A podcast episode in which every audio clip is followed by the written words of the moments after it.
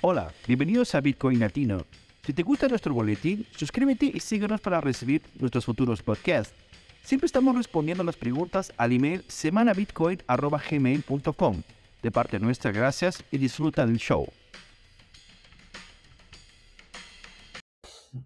Hola amigos, ¿qué tal? ¿Cómo están? Bienvenidos una vez más a, a nuestro podcast de la semana, Bitcoin Latino, en el cual vamos a hablar algunas noticias, vamos a traer algunas informaciones sobre lo que ha pasado esta semana.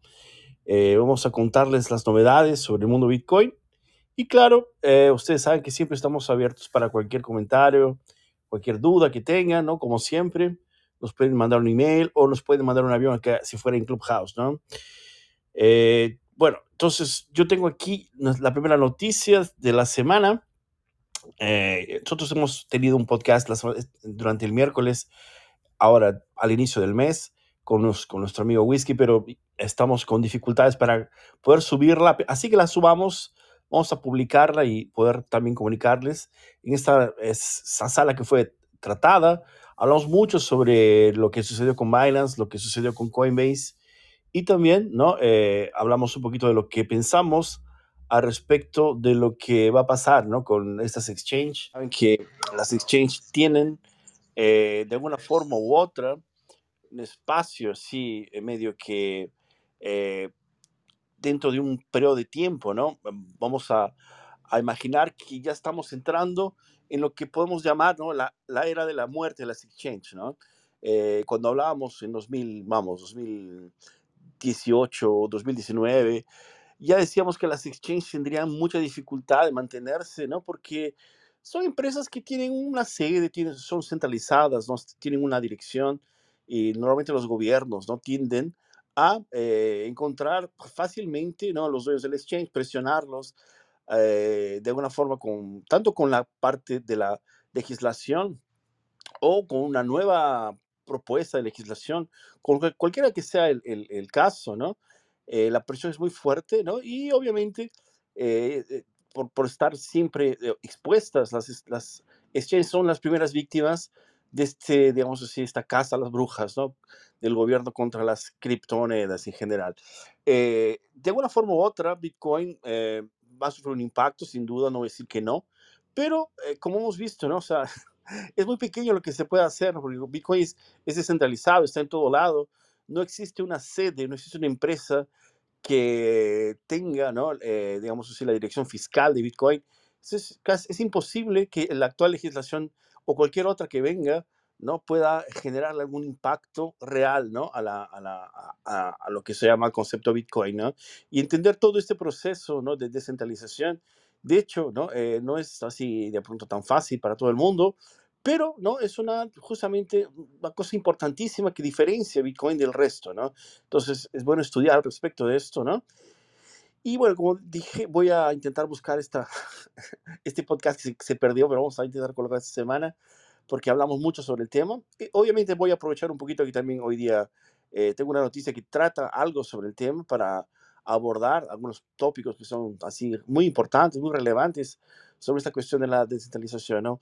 Voy a saludar a mi amiga Nora que está aquí con nosotros. Hola Nora, ¿qué tal? ¿Cómo estás? ¿Cómo, qué, hola, hola, muy, hola, hola, muy buenas tardes. Un saludo, Fernando. Bueno, estoy aquí de vuelta para apoyarte. Quería comentar esto de que estabas buscando la sala aquí en, en lo si lo grabaste aquí en Clubhouse, está dentro de la casa de Bitcoin. Pueden marcar el, eh, la ruedita de la configuración y vas a ver donde dice escuchar repeticiones. Ahí debe estar la sala que estás comentando. No, no, fue en Twitter, por eso que fue, fue tan difícil la cosa, porque hubo algunas alteraciones también en Twitter y bueno, de alguna forma u otra vamos a encontrarla. Es cuestión de, darle más atención. Es que estas, estos nuevos cambios que hay en, la, la, política de Twitter también ha impactado, ¿no? las salas, ha impactado la forma como se, se puede distribuir toda esa información.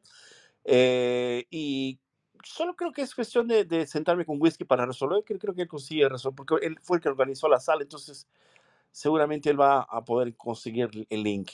Pero bueno, vamos a, retomar el tema, ¿no? Eh, como estás aquí con nosotros, Nora, ¿qué tal si te animas a leer esta noticia? Dice que tiene que ver un poquito con el tema de la, justamente de las exchanges. Perfecto.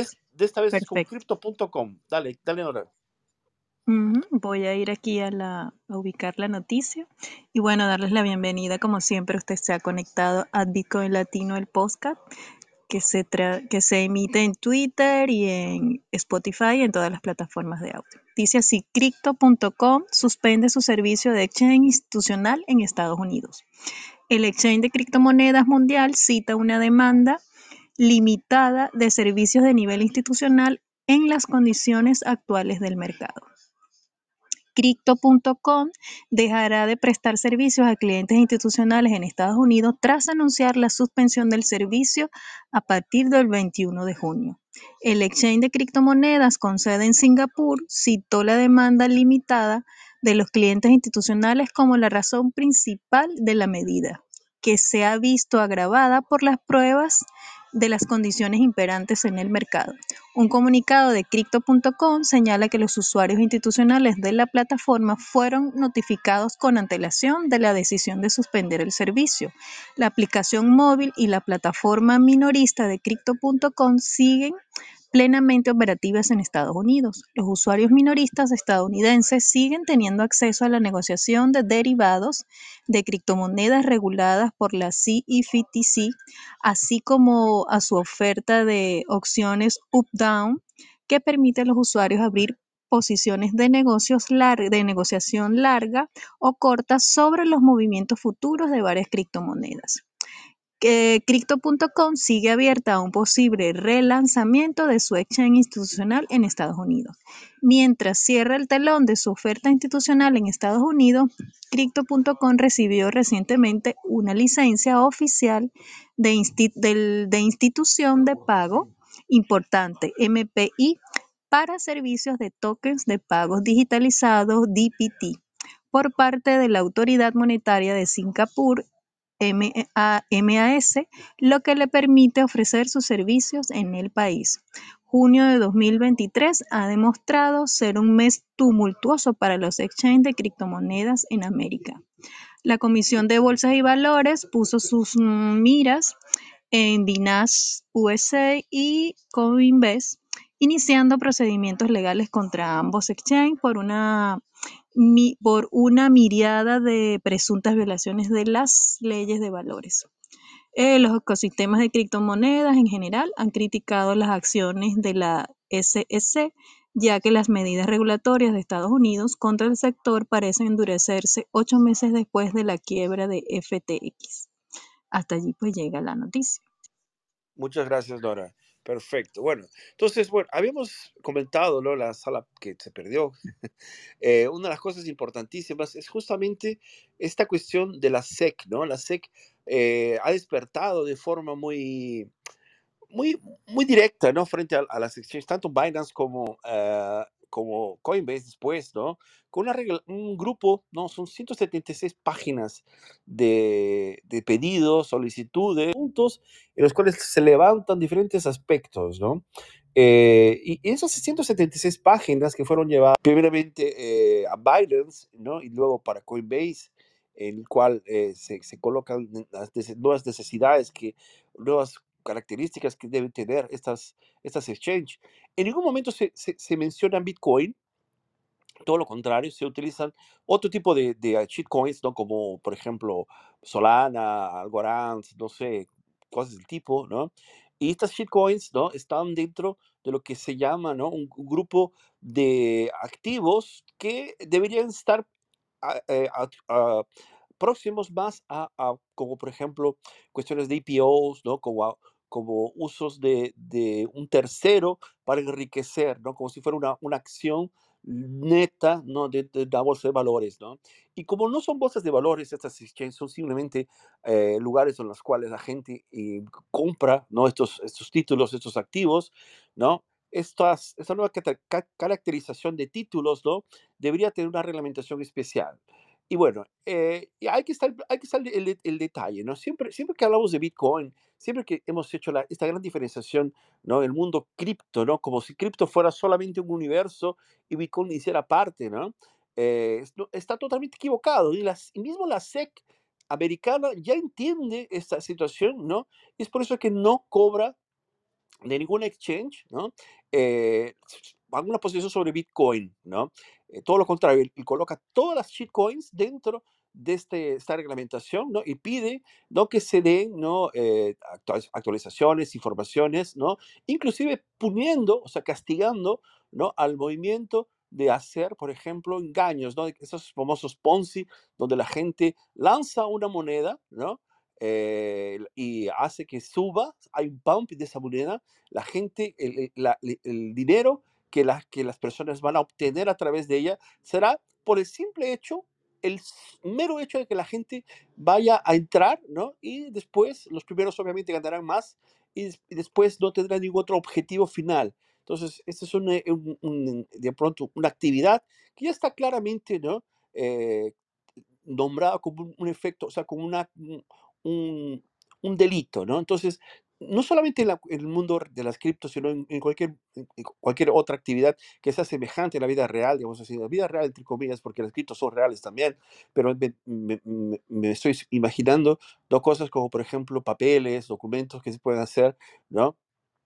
que ya fueron eh, catalogados dentro de estas- este delito, ¿no? Eh, las criptos estaban imitando esto y obviamente la SEC eh, ya levantó, ¿no? Su- sus, sus ojos de observación, ¿no? Sus telescopios frente a esto, ya ha detectado y ha ha- por eso que ha, ha levantado todo este número gigante de doc- documentación para intentar parar, frenar, castigar, pulir, et- etcétera, ¿no? En ese aspecto yo creo que Así, yo no soy a, soy a favor ni contra, yo francamente este, soy muy escéptico a, a la, a la idea de, de- de- de castigar la gente. Yo creo que es adulta lo suficiente para entender, ¿no?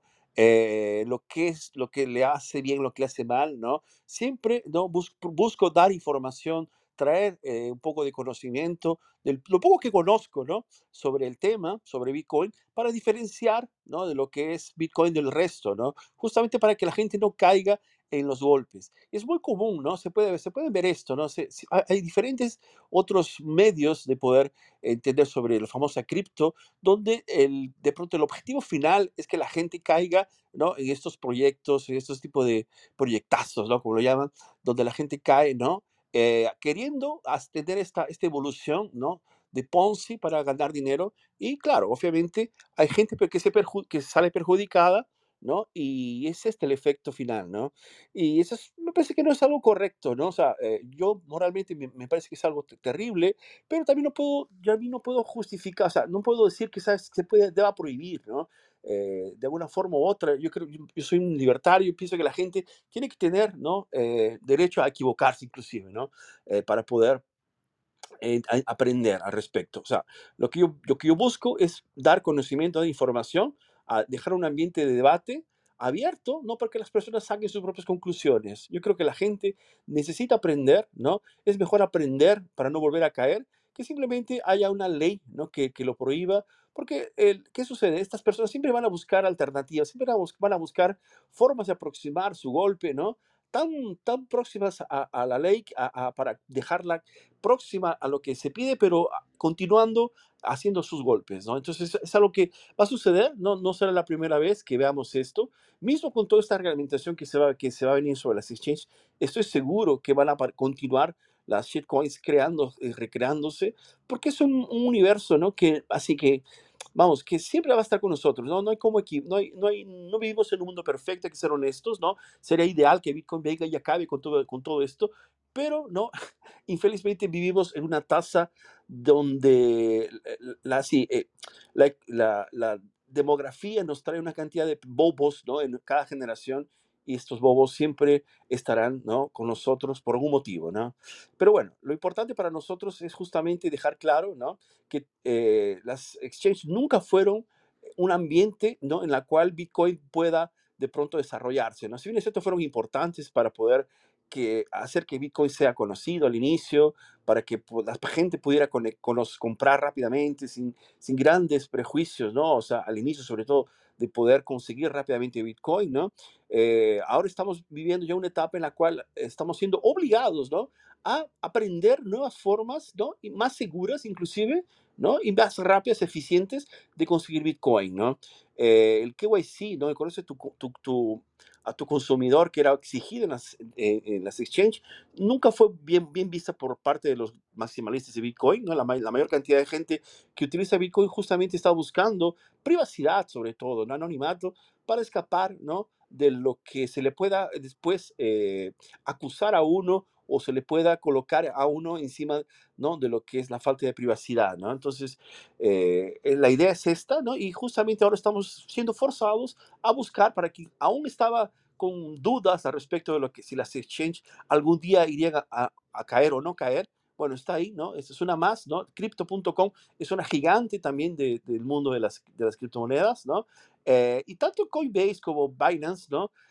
La, estas, estas viven, ganan dinero, no, de, no haciendo transferencias de Bitcoin, ¿no? Siempre fueron los, estaban ahí para ganar dinero encima de estos proyectos, de esas monedas que ellos mismos estaban gestionando, ¿no? Estaban de alguna forma administrando y, y era eso su negocio, la verdad. Y y francamente, si más destruían el, el proceso de, de, conocimiento de Bitcoin, de crecimiento de Bitcoin, que tal vez ayudasen, ¿no? Por lo menos yo tengo esta, tengo esta impresión hoy, ¿no? Eh, no, no, voy a decir que nunca usé ninguna exchange antes, todo lo contrario, yo sé mucho, ¿no? Fue, como dije, fueron muy útiles para mí, para aprender, para ver cómo cómo funciona eh, tanto el ecosistema general de Bitcoin, ¿no? Pero hoy día yo creo que ya, ya estamos en un mundo en el cual ya deben, ya, tiene, ya tenemos, ya existen nuevas herramientas que pueden tranquilamente ayudarnos a hacer, ¿no? Eh, las transferencias de Bitcoin peer-to-peer, que es de pronto el, el universo más perfecto, ¿no? Eh, más, más eh, seguro para los de pronto maximalistas de Bitcoin. Entonces, eso es algo que vale mucho la pena, ¿no? reforzar. Las exchanges tuvieron una excelente digamos, un periodo de crecimiento, ¿no? El crecimiento, nacimiento, crecimiento y muerte, ¿no? Fue, fue rápido, pero bueno, ganaron mucha plata, ¿no? Eh, tanto, eh, tanto FTX visto que fueron, y era un golpe 100%, como el resto, ¿no? Como la propia Binance, ¿no? Eh, como la Coinbase, sin duda, ¿no? Y ahora Crypto.com, que también uh, está, está siendo ¿no? Eh, no persigue, pero sí adecuada, vamos a decirlo de una forma u otra, ¿no? Sabemos que es una persecución porque sabemos que los estados no quieren que, que, nosotros tengamos la libertad de, tener nuestro dinero, ¿no? De, de, administrarnos nosotros mismos, ¿no? Pero bueno, eh, para ser honestos, ¿no? Eh, también no, no, podemos decir que ellas no tenían la culpa de estar negociando shitcoins porque, bueno, eso sí es un crimen, eso me parece que sí debe ser algo que tiene que ser, ¿no? colocado, ¿no? Como inmoral, dentro de esos procesos. Pero bueno, está ahí. Eh, también hemos visto que se han trabado los, los, los, saques ¿no? de Bitcoin y eso sí es algo que, eh, así, es algo una locura. ¿Cómo hay gente que todavía guarda sus bitcoins en las exchanges? ¿no? ¿Cómo, ¿Cómo dejan sus bitcoins en las exchanges? Es algo que yo así no, no consigo entender y es, es algo que hemos repetido tanto, tanto durante tantas veces aquí en, en, nuestro, en nuestras salas, ¿no? Pero nunca falta alguien que, que tenga esta dificultad, ¿no? No querer, o por tanto por, por, por falta de interés o por, por, comodidad, cualquier, cualquier pretexto que fuera, para dejar sus propios pocos dinero o mucho dinero en las exchanges como la forma de billetera, ¿no? Eso sí, eh, yo creo que sí es un poco terrible. Espero que la gente haya aprendido, ¿no? Esta, esta, información es algo que vale mucho la pena que la gente escuche para que se dé cuenta de que las exchanges, ni, ni, ni exchange, ni un tercero, cualquier, cualquier el nombre que sea del elemento el cual eh, tu Bitcoin no está dentro de tu poder, ¿no? Ya vemos, por ejemplo, eh, no sé, a veces muchas, muchas casas de cambio, casas de cambio no, pero sí, bancos están haciendo también esto, no solamente exchange, sino el propio banco, ¿no? Como aquí, por ejemplo, en Brasil tenemos Nubank, que, que tiene eh, una forma de comprar Bitcoin, o los famosos ETFs también son formas de también comprar Bitcoin dentro de una, una cartera, ¿no? Dentro de un, una, un portafolio de, de, diferentes cosas como oro, Bitcoin, no sé, eh, acciones de Apple, etcétera. Estas, esto, estas plataformas de compra de acciones de ETFs no son Bitcoin, por más que exista una cantidad que, entre comillas, está ahí dentro, o sea, no es tu Bitcoin, nunca va a ser parte, nunca vas a poder decir que es tuyo, ¿no? Entonces, en cualquier momento también esta empresa puede de alguna forma trabarte el saque, ¿no? Porque eh, cualquier, motivo aleatorio, ¿no? Y no vas a tener la, autonomía de usar tu Bitcoin. Entonces, hasta que no tengas tu propia custodia, ¿no? La autocustodia de tú mismo guardarlo en una billetera en la cual tú hayas creado tus semillas, en la cual tú hayas hecho todo el proceso de, creación de la billetera, esa, ese Bitcoin nunca está contigo, ¿no? Solo a partir de ese momento que has hecho toda la instalación de las semillas, toda la instalación de las, las señas, has creado tu, tu billetera nueva, ¿no? Eh, y has colocado tu Bitcoin ahí, ahí recién tú puedes decir que tienes Bitcoin contigo, ¿no? Antes de eso, y está con un tercero o está fuera de tu, de tu alcance, de tu autonomía. Entonces eso es importantísimo, no solo lo que nos deja aquí la, de pronto como moraleja, ¿no? De no eh, dejar con ningún tercero, obviamente las exchange, sabíamos que iba, iba a caer alguna hora u otra, ¿no? No hay cómo, infelizmente, ¿no? Me imagino que tú no has dejado ninguna, ninguna moneda en, en, exchange, ¿no, Nora? Sí. Bueno, después me cuentas porque me imagino que después de habernos escuchado tantas veces que era que no es correcto hacerlo, ¿no? No es posible que haya hayas dejado todavía algunas, algunas partes de satoshis en la en tu en, en un exchange, ¿no? Y sí, pues Mira, Fernando, yo, yo te voy a comentar con las metáforas que siempre me despido en otro sitio y digo que yo soy el satoche de tu Bitcoin los viernes cuando vengo aquí a aprender de lo que tú muy bien nos traes para informar. Así que estoy aprendiendo contigo. Perfecto, muy bien. Genial, genial, no hay problema. Entonces, vamos ahora a otro, otro punto importante de la semana, ¿no?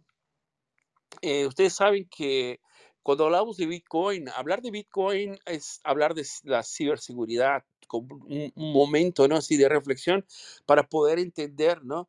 Que estamos expuestos siempre. Y una cosa interesante, ¿no? Mucha gente que a veces ni siquiera compra Bitcoin, no piensa, ¿sabes? Está muy lejos de esto.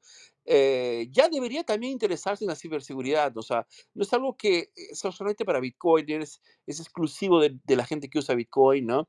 Todo lo contrario, o sea, todo el mundo a una hora u otra va a sufrir un ataque, ¿no? De, ciberseguridad, ¿no? Y es algo que mucha gente a veces ignora o piensa que, está, eh, que no hay ningún problema con esto, ¿no? Entonces, si ya has sufrido, por ejemplo, la, la pérdida de, de información o, o, te han hackeado alguna hora, o tanto tu WhatsApp, tu Instagram, eh, etcétera, etcétera, porque hoy día, sabes, tenemos tantos eh, perfiles en todo ahora, en todo lado, eh, esto ya es una, una, muestra clara que, que, o sea, que existe. E, este, estos ataques están ahí constantemente, ¿no? Es algo real, ¿no? Es algo que te va a pasar, te puede pasar, o sea, es algo que está ahí y que te va, te va a pasar y si solamente vas a poder este, salir bien. De alguna forma o, o no vas a ser tan perjudicado si tomas las medidas correctas, ¿ok? Eso es importantísimo, ¿no? Y yo creo que esta noticia que está aquí nos va a dar una idea general de qué se trata la cosa, cuando se trata de ciberseguridad. No sé si, si te animas a leerla, Nora. Sí, claro que sí. Informarles a nuestros escuchas que se pueden comunicar con nosotros en la newsletter semanabitcoin.gmail.com enviando un hola y pues gustosamente le enviaremos todos los viernes pues nuestra newsletter y hoy estaremos comentando lo que bien has dicho de ciberseguridad y bueno, que hay que estar atentos a aprender a protegernos, tanto para ser públicos como privados, en todas las redes sociales. Para los ciberdelincuentes es simple acceder a sistemas con claves filtradas y obtenidas en foros. Las invasiones de piratas informáticos no suelen ser tan sofisticadas como se piensa comúnmente. Muchos ataques cibernéticos se realizan utilizando accesos comunes y credenciales filtradas las invasiones de ciberdelincuentes la mayoría de las veces no son tan sofisticadas como todos piensan. Según Fran Vieira, jefe de investigación y desarrollo de Apura Cyber Intelligence, generalmente sigue, siguen lo que dicen la famosa expresión hacker don't break in the day long in que en traducción libre significa los hackers no interrumpen, simplemente inician sesión. Esto sucede porque muchos ataques cibernéticos se realizan con accesos comunes, sin ninguna dificultad, incluso con todos los datos recogidos en los foros de Internet de otros ataques. A veces es literalmente iniciar sesión con credenciales filtradas en una aplicación, plataforma, la gente suele estar muy preocupada por los ataques avanzados y los asuntos muy técnicos, cuando en realidad la mayoría de los ataques no son tan sofisticados, dice Vieira. Se basa en los números que ve a diario en el BTTNG, la plataforma antifraude, y de la información sobre amenazas de Apura, Para validar esta afirmación, la plataforma recopila diariamente millones de contraseñas y claves IPE y las credenciales robadas terminan siendo uno de los medios más eficientes utilizados por los actores de amenazas para acceder a los sistemas de las víctimas, generalmente realizado de una manera simple, con poca dificultad y sofisticación.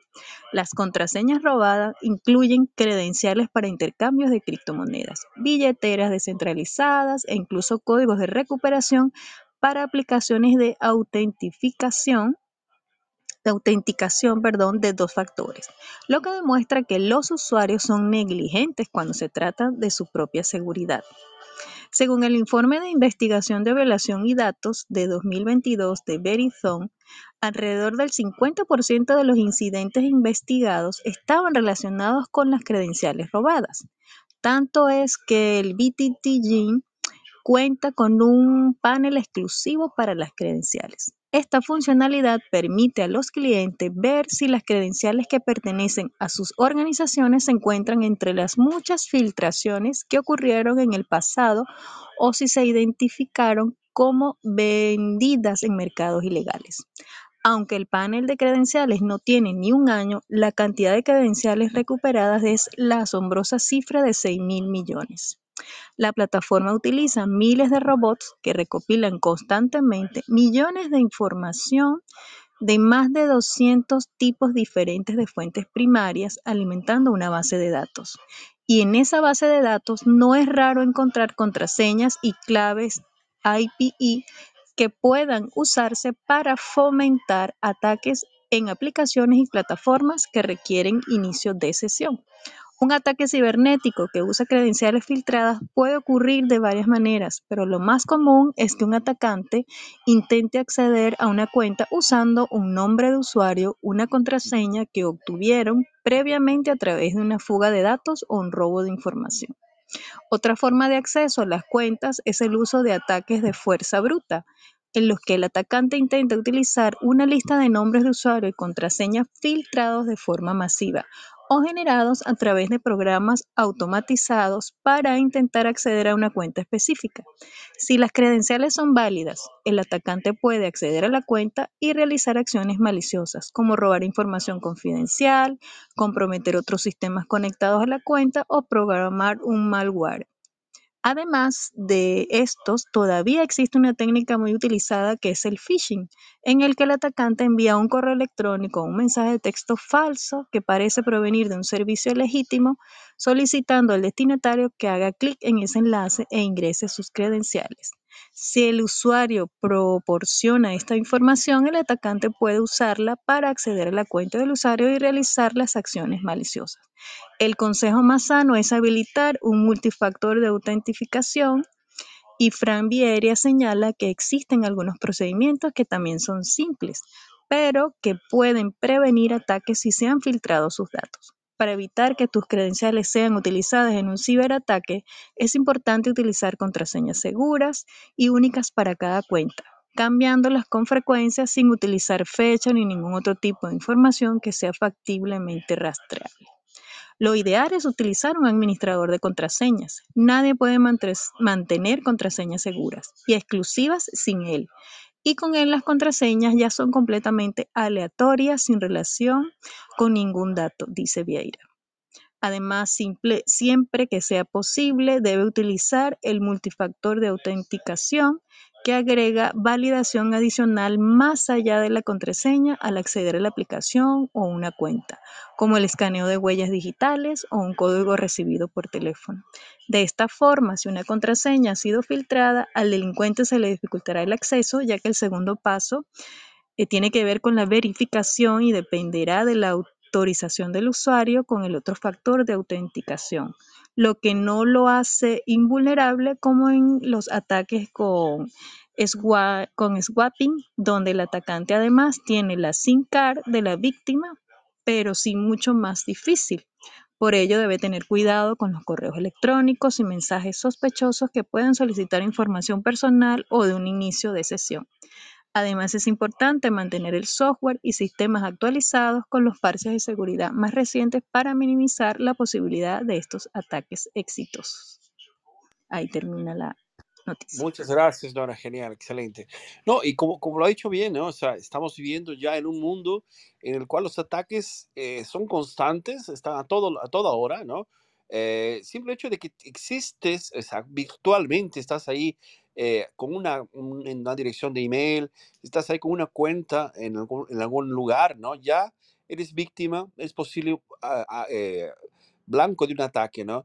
Hoy día, por ejemplo, mm, el, una de las principales formas de escapar de todo eso es porque vivimos, en, tenemos el famoso efecto cardumen, ¿no? Somos tantos que de hecho eh, estamos prácticamente eh, eh, de una lista, ¿no? Que, que vamos, nos va, a nos vamos, va a tardar hasta que nos toque nuestra vez. Pero eso no significa que no, va, no venga a, a, suceder, ¿no? Normalmente, eh, tanto los bancos de datos como, por ejemplo, de PlayStation, de Amazon, eh, no sé, varios lugares han sido ya eh, quebrados, ¿no? Y se han robado las señas, se han robado, se han robado los emails, los usuarios. Entonces, todo esto eh, está, está rodando la, eh, los foros de la Deep Web hace muchos años, ¿no?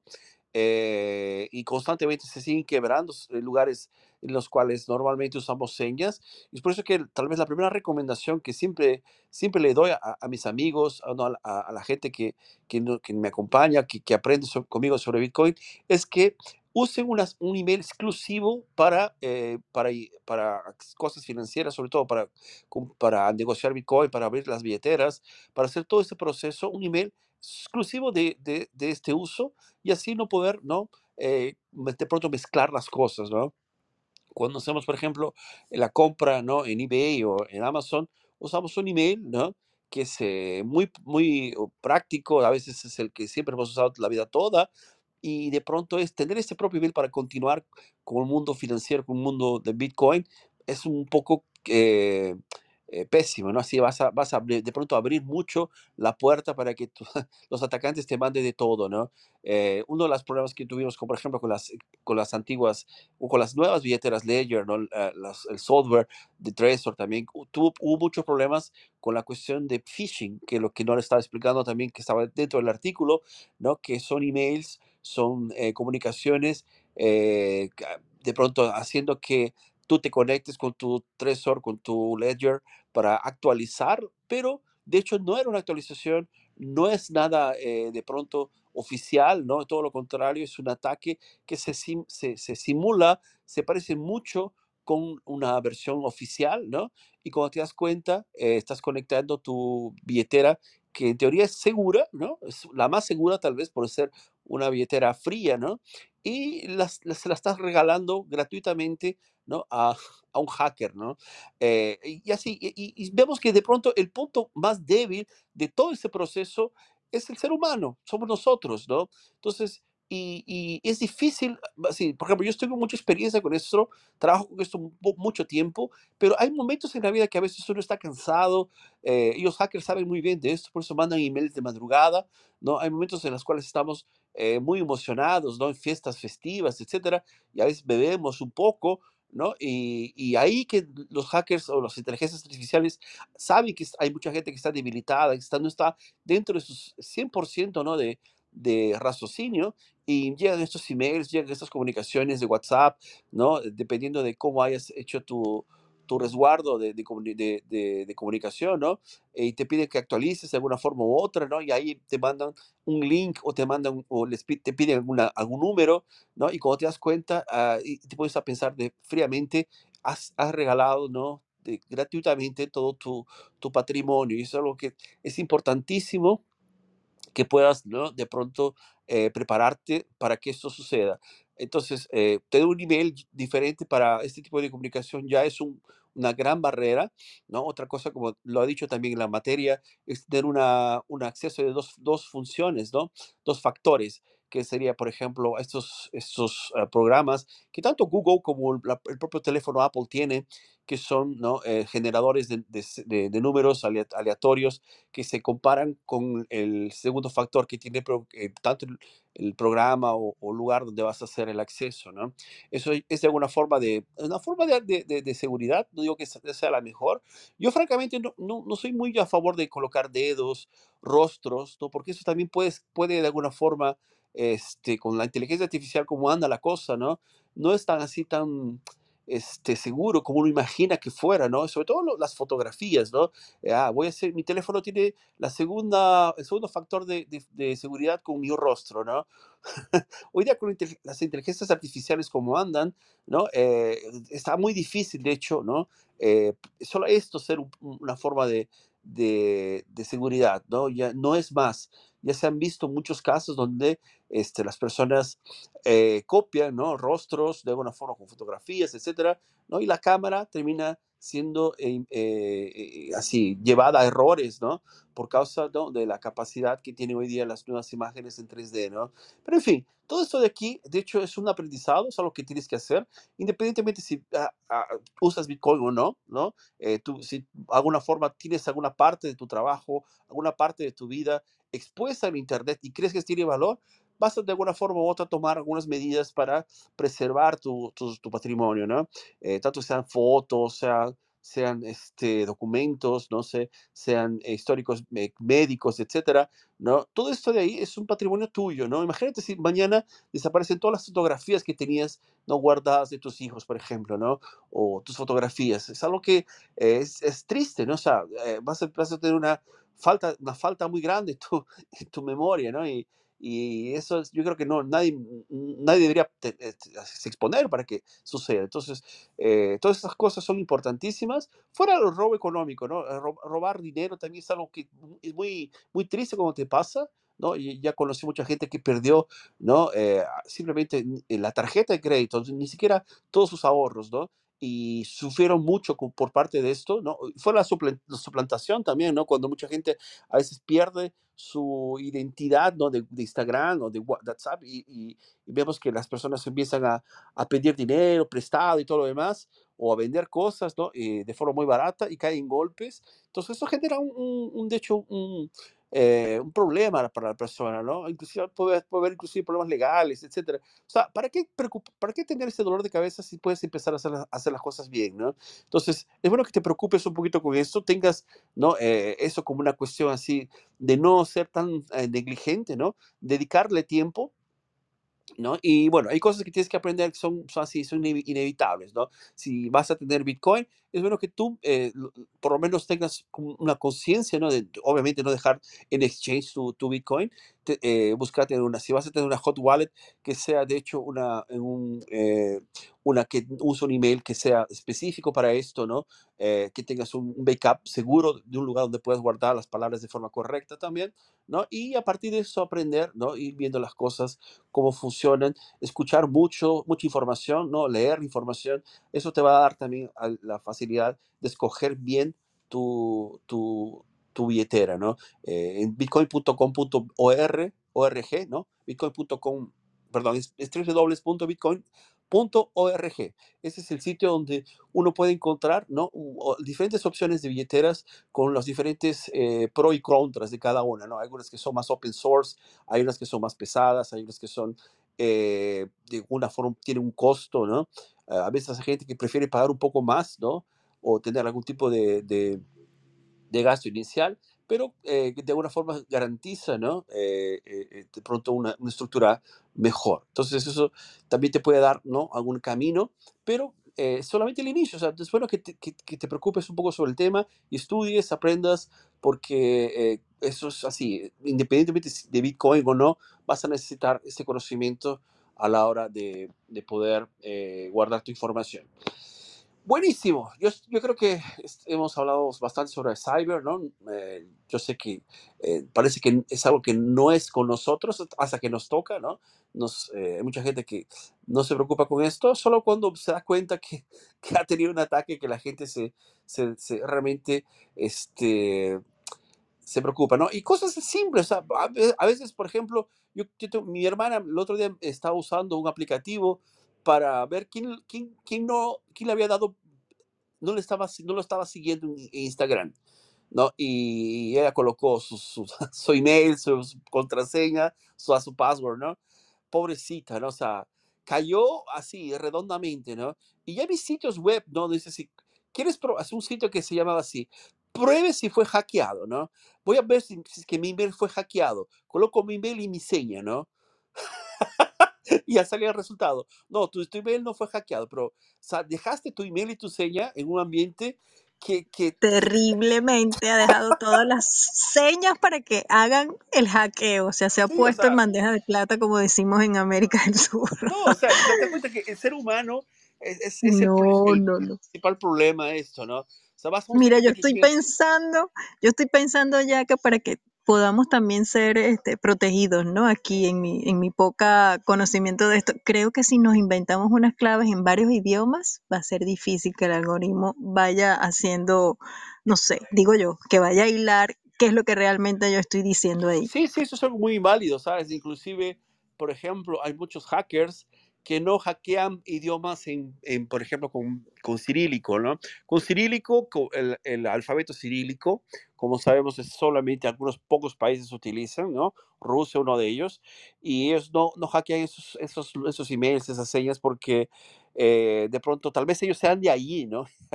La gran mayoría de, de hackers, ¿no? Y, y por algún motivo no hackean eso cuando, tengas esta. A veces, a veces escribir solamente una, saber una frase que te guste, ¿no?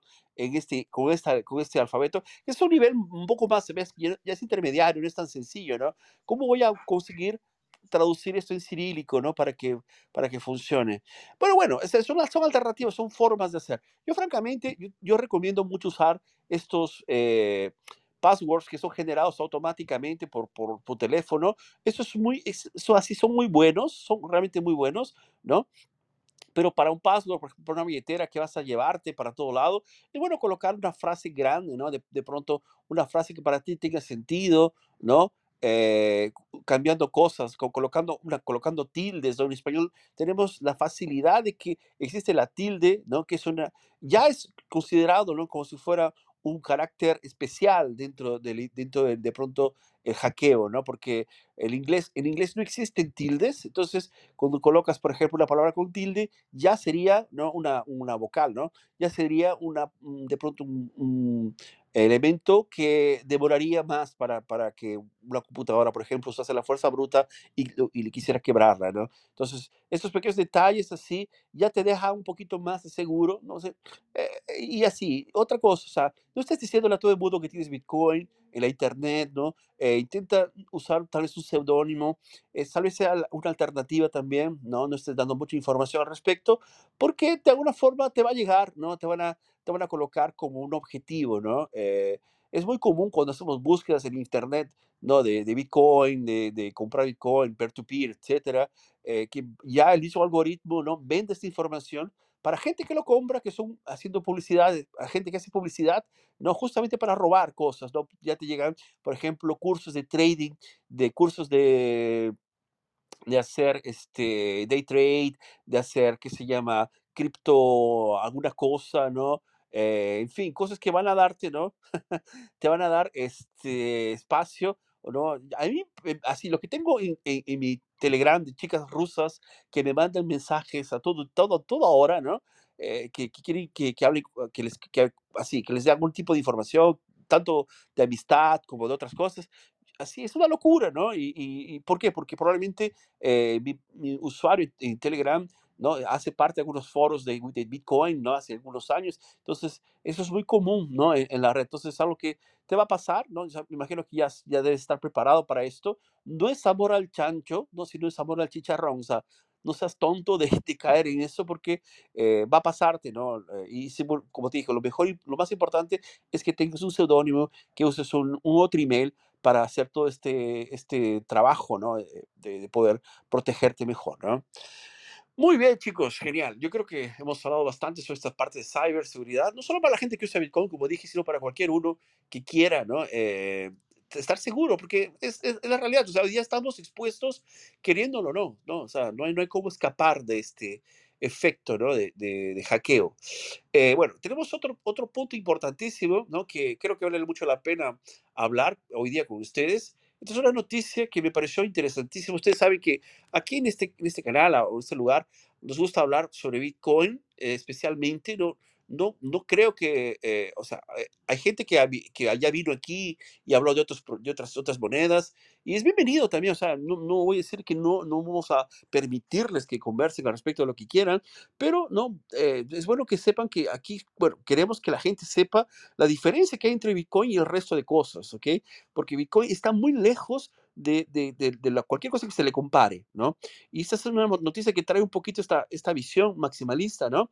Y el título incluso es, es muy claro, dice así, ¿es realmente Bitcoin una, una mejor opción entre, entre, perdón, ante otros activos? ¿No? Entonces es una materia interesante en la cual vamos a poder de nuevo rescatar algunos puntos ¿no? importantísimos de por qué Bitcoin es tan diferente del resto. ¿no? No sé si, si consigues ayudarme a leer esta de aquí, Nora. Sí, perfecto. Vamos entonces a esta noticia. Inmediatamente, bueno, comunicarle a nuestra audiencia y a nuestros escuchas que estamos transmitiendo los viernes el Bitcoin Latino en el podcast, así que pueden unirse a nosotros a través de Twitter, eh, Spotify, pueden escuchar las anteriores salas. Y dice así la noticia, ¿es realmente Bitcoin una mejor opción ante otros activos? Bitcoin en el centro de atención, ¿supera a otros activos en la era digital? En la era digital en la que vivimos, el mundo de las finanzas ha experimentado una transformación significativa. Entre los diversos activos disponibles, Bitcoin, comúnmente conocido como BTC, ha surgido como una opción popular. ¿Pero es realmente mejor que otros activos? En este artículo lo explicaremos en detalle, las características de Bitcoin y los aspectos claves que lo diferencian de otros activos tradicionales. A medida que desentrañamos las complejidades de este tema, descubriremos si Bitcoin es de hecho una mejor opción en comparación con otros activos convencionales. Antes de iniciar es, es importante, necesario definir qué es Bitcoin. Bitcoin es la primera criptomoneda, criptomoneda descentralizada. Fue creada en 2009 por una persona o grupo de personas bajo el seudónimo de Satoshi Nakamoto. A diferencia de las monedas fiduciarias tradicionales como el dólar estadounidense o el euro, Bitcoin no está respaldado por ningún gobierno o entidad central. Bitcoin funciona en una red peer-to-peer utilizando tecnología blockchain para registrar y verificar todas las transacciones realizadas. Ante este planteo, hemos conversado con Ignacio Jiménez, director de negocios en Le y en tal sentido nos ha dicho que Bitcoin es la evolución del dinero y la puerta de entrada al desarrollo exponencial sobre el blockchain y la Web3 es una política monetaria inmutable, pública y transparente. No solo se convirtió en reserva de valor, sino que viene siendo el mayor generador de riqueza. Desde que se comercializa, subió más de un millón de veces. Ventajas de Bitcoin como activo. En cuanto a las ventajas de Bitcoin como activo, se debe tomar en cuenta que en relación a la descentralización y privacidad que ofrece el criptoactivo, otros activos no lo pueden igualar. Al no depender de intermediarios como bancos, las transacciones de Bitcoin se realizan directamente entre las partes involucradas, lo que garantiza una mayor privacidad y control. Otra de las características más destacadas de Bitcoin es su oferta limitada. Se han establecido un máximo de 21 millones de Bitcoin que podrán existir en total. Además, cada cierto tiempo ocurre un evento conocido como halving, en el cual las recompensas de los mineros de Bitcoin se reducen a la mitad. Esto contribuye a la escasez y potencialmente al aumento de su valor a largo plazo. Al respecto de esto, Ignacio nos planteó en la conversación la siguiente pregunta. ¿Por qué es la mejor tecnología de reserva de valor? Primero, por su previsibilidad y supply limitado de 21 millones de Bitcoin. El hecho de poder predecir cuánto va a valer mi esfuerzo presente para el disfrute futuro. De acá al año 2140 podemos saber cuántos Bitcoin va a haber en distribución con una actualización de 10 minutos off-chain, asegura Jiménez. Continúa diciendo que en segundo, la energía. Estamos almacenando el dinero en algo muy preciado como la energía. Esto termina no solo asegurando la red, sino cumpliendo un montón de casos de uso que permiten considerar al activo como una gran batería que mantendrá todos los sistemas y proyectos optimizados. Adicionalmente, cabe mencionar que la red Bitcoin permite transacciones rápidas y eficientes en comparación con los sistemas financieros tradicionales. Además, al ser una moneda digital, Bitcoin trasciende las fronteras geográficas y facilita las transacciones internacionales sin complicaciones y demoras asociados con los sistemas bancarios convencionales. Desafíos y volatilidad de Bitcoin. A pesar de su popularidad, Bitcoin ha sido conocido por su volatilidad extrema en los precios. Los inversores deben estar preparados para enfrentar fluctuaciones significativas en el valor de Bitcoin en cortos periodos de tiempo, lo que puede generar incertidumbre y riesgos en el mercado. Además de ello, factores como la regulación influyen también en el precio del activo. El panorama regulatorio de Bitcoin y otras criptomonedas aún está en desarrollo en muchos países. La incertidumbre regulatoria puede generar preocupación entre los inversores y limitar la adopción masiva de Bitcoin como activo. Señala Ignacio que actualmente ya hay más de un millón de wallets con un, con un, con un Bitcoin. Empresas y países buscando la manera de adoptar el activo en sus reservas o como moneda de curso legal comités para analizar cómo encarar su crecimiento y casos de éxitos como el en El Salvador y o varios países de América Latina, con usuarios creando en blockchain nuevas soluciones financieras y de Internet que hoy no existen, pero que marcarán la agenda del mañana. Bitcoin, Frente a otros activos, las acciones son uno de los activos más populares en los mercados financieros tradicionales. A diferencia de las acciones, Bitcoin no representa una participación en una empresa o entidad. Sin embargo, Bitcoin ha demostrado ser un activo con potencial de crecimiento, especialmente a largo plazo, debido a su oferta limitada y demanda en constante aumento. Eh, América Latina le dice adiós a la hegemonía del dólar. El oro ha sido considerado durante mucho tiempo como una reserva de valor segura y una cobertura contra la inflación. Si Bitcoin comparte algunas características con el oro, como su escasez, el Bitcoin tiene ventajas adicionales como la facilidad de transferencia y almacenamiento digital, así como la capacidad de realizar transacciones instantáneas a nivel mundial. Las monedas fiduciarias tradicionales como el dólar estadounidense o el euro son emitidas y respaldadas por gobiernos. A diferencia de estas monedas, Bitcoin ofrece una alternativa descentralizada y resistente a la censura. Además, la inflación y la manipulación de las monedas fiduciarias son factores a considerar, mientras que Bitcoin está diseñado con una política monetaria predecible. Actualizadas las fortalezas y virtudes de Bitcoin frente a otras opciones del mercado financiero tradicional, resulta pertinente traer a colación lo que nos contó Gómez Jiménez cuando le preguntamos sobre la decisión de Lemon en retornar un porcentaje en Bitcoin de los consumos hechos con la tarjeta que ofrece la plataforma. Y al respecto dijo, ya hay más de 800 mil tarjetas en circulación y somos más de 1.8 millones de usuarios en Lemon. Elegimos devolver Bitcoin y no puntos, millas o pesos, porque sabemos que el activo es el primer paso del usuario para terminar explorando el futuro del dinero e Internet. Perfecto. Yo creo que así está bien, explicado. genial. Sí, genial. Muchas gracias, Nora. Eh, de hecho, es una nota muy grande, pero yo creo que es la parte principal ya fue mencionada, ¿no? Eh, y bueno, aquí voy a, voy, a, voy a aprovechar que estamos casi terminando nuestra sala, que empezó hace más o menos una hora, eh, y voy a intentar hablar algunas cosas que son, creo que son muy interesantes, muy importantes para este contexto, ¿no? De lo que es Bitcoin y toda esta disrupción, ¿no? Toda esta terminología, ¿no? Eh, bueno, yo, una cosa que es, es algo que eh, yo creo que todo el mundo ya percibió, se ha dado cuenta, que estamos viviendo en una situación nueva. Eh, no es, no es creo que todo el mundo ya entiende que Bitcoin es un elemento nuevo dentro de una estructura vieja, ¿no? Cuando hablamos de economía, hablamos de dinero, eh, tenemos el conocimiento previo de los bancos, el conocimiento previo de cómo funciona el mundo financiero, y hablar de Bitcoin y, dejar Bitcoin medio de esto, ¿no? Genera, ¿no? Cierta eh, dificultad a veces de, comparación y, genera una dificultad muy grande inclusive para adquirir los términos, ¿no? Eh, que se, se utilizar o no.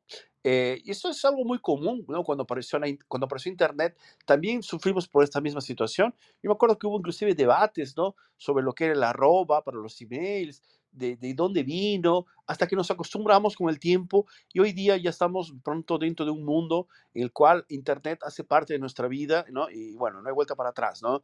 Eh, y, Bitcoin tiene también un poquito de esto, ¿no? Cuando hablamos, de, por ejemplo, de palabras como la semántica que se utiliza para algunas cosas, la semiótica que se usa para algunos símbolos que están dentro del, del, del vocabulario cotidiano, ¿no? Hay una palabra que a veces mucha gente utiliza, ¿no? El respaldo. El respaldo para una moneda como por ejemplo el dólar, el respaldo de una moneda como por ejemplo el euro, ¿no?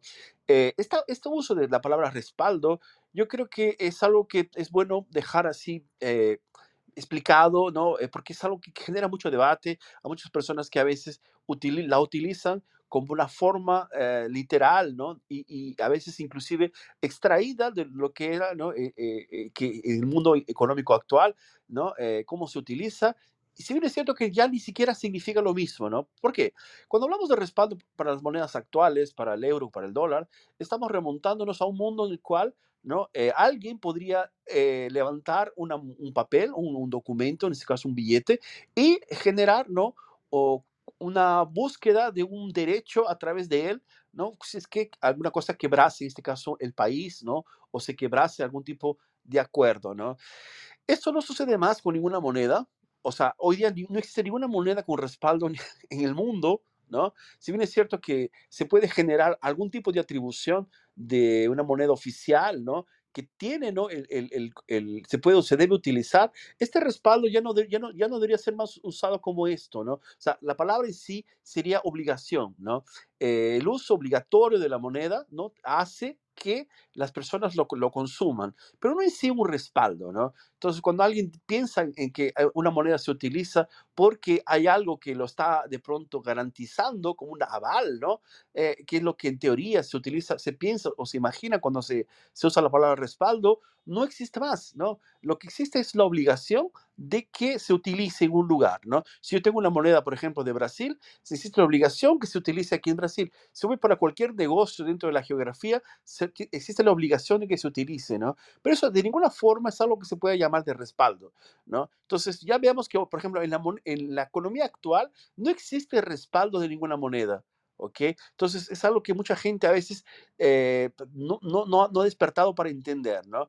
Y bueno, ¿qué sucede? Mucha gente busca el respaldo de Bitcoin. Dice, ¿Bitcoin está respaldado en qué? ¿Dónde está el respaldo de Bitcoin eh, eh, al fin de las cuentas? ¿no? ¿Por qué? Porque mi moneda, el dólar y el euro tienen respaldo, ¿no? En esta ilusión de, que existe un respaldo en el dólar y, el euro, ¿no? Y de hecho no existe en, el, euro y, y, el dólar, como ya lo he explicado, y en Bitcoin no existe la obligación lo que hace que esté respaldado ¿no? en la matemática, ¿no? Como, como en los artículos que hemos leído hoy día se ha dicho que existe solo 21 millones de monedas, solamente hay 21 millones de monedas o de, bitcoins que van a circular, ¿no? Y esta, eh, esta, este contrato que fue aceptado en el uso tanto de la mineración como el uso de los nodos, como el uso de todo lo que, lo que está alrededor de lo que es Bitcoin, esta decisión voluntaria es lo que deja como de pronto el famoso respaldo que la gente en teoría quiere, ¿no?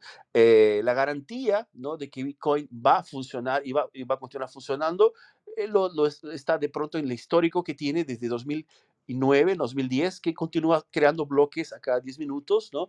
De forma eh, imparable, ¿no? Entonces, todo este, este tipo de, de secuencia de bloques, con la inversión que se hace dentro de la, de la red con los mineros, gastando dinero, gastando euro, gastando tiempo, gastando dólar, gastando energía. Todo esto, ¿no? Eh, se puede eh, atribuir ¿no? a lo que es Bitcoin hoy día. Pero el concepto de respaldo, como, como lo he dicho, no, no, es, no es más eh, lo que se pretende, ¿no? no es más lo que, se, lo que de pronto lo que la gente busca, porque no existe más en las monedas anteriores, ¿no? Y inclusive en la economía moderna, de pronto lo que tal vez exista con más respaldo es Bitcoin, ¿no? Porque tiene, como he dicho, eh, el efecto voluntario de las personas que participan con él, lo hacen de forma, ¿no? Eh, neutra, sin, sin, sin, eh, querer cambiar las cosas, ¿no? Si alguien quiere cambiar alguna cosa en Bitcoin, puede hacer, hacer una sugerencia y si es un cambio que todo el mundo piensa que va a mejorar el, el, tanto el proceso como todo, alguna cosa puntual de, de, Bitcoin, se va a aceptar, pero si no, no se va a aceptar. E inclusive, ¿no? Eh, la gente que utiliza Bitcoin antes de, cualquier cambio va a continuar utilizando. Es muy parecido a lo que, por ejemplo, cuando si alguien, vamos, todos aquí, yo tengo 40 años, no sé no, sé si, no, eres muy joven, pero si tú cuando abriste tu primer, tu primer eh, computadora y usaste un archivo, un archivo de doc, de documento Word, por ejemplo, eh, de, 92, creo que fue la primera versión, ¿no? Eh, y hoy día lo intentas abrir, él va a abrir también, ¿no? Eso significa que va, va a preservarse eh, tu documento como estaba en la época y no va a perjudicarse. Y Bitcoin hace lo mismo no con las, monedas antiguas, ¿no? No importa la evolución que venga a tener en el futuro, él va a respetar siempre las monedas antiguas de la misma forma. Y esto es algo revolucionario, ¿no? y eso es lo que deja de pronto, como he dicho, eh, abierto ¿no? Eh, eh, la participación de las personas para, el, para Bitcoin como te gusta. Si hoy día Bitcoin te gusta como está, es suficiente porque va a, va a preservarse la, la, arquitectura para respetar tus monedas, ¿no? Las primeras monedas que fueron hechas por, por Satoshi Nakamoto, fueron mineradas por Satoshi Nakamoto, ¿no? están guardadas y él va a poder utilizarlas de, la forma que él quiera cuando regrese o cuando él las herede, si es que él quiere, ¿no?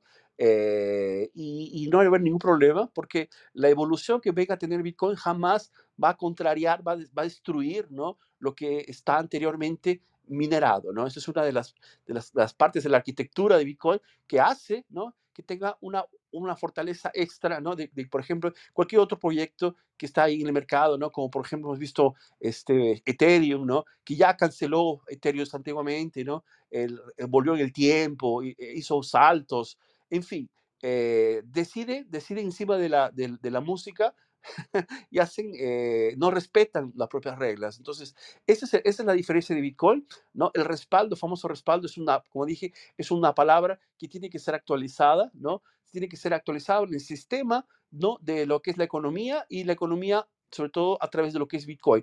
Yo creo que eh, es un momento justamente de, de, evolución, ¿no? Eh, eh, como dije, estamos, estamos fabricando palabras nuevas para conceptos nuevos, ¿no? Y es una de las grandes, tal vez, oportunidades de muchos lingüistas, ¿no? Mucha gente que, le gustan las lenguas, participar de esto, porque es algo que se está construyendo ahora, ¿no? No hay ningún tipo de bibliografía, no hay ningún tipo de histórico que, que se pueda eh, utilizar para eh, estos conceptos nuevos, disruptivos, conceptos que están quebrando paradigmas, como por ejemplo Bitcoin hoy día. Entonces, es bueno tener cuidado, ¿no? Observar, ¿no? Y, claro, obviamente, ¿no? Ir aprendiendo, mejorando eh, y, también, claro, permitiéndose equivocar, porque al fin de cuentas, Bitcoin, ¿no? Como es nuevo, eh, va, a irse ajustando ¿no? al vocabulario del día a día de la gente. ¿no? Yo creo que fue un, excelente fin de, fin de sala, ¿no? Nora, no sé si te gustó esta parte aquí, yo sé que te gusta la parte lingüística, ¿no?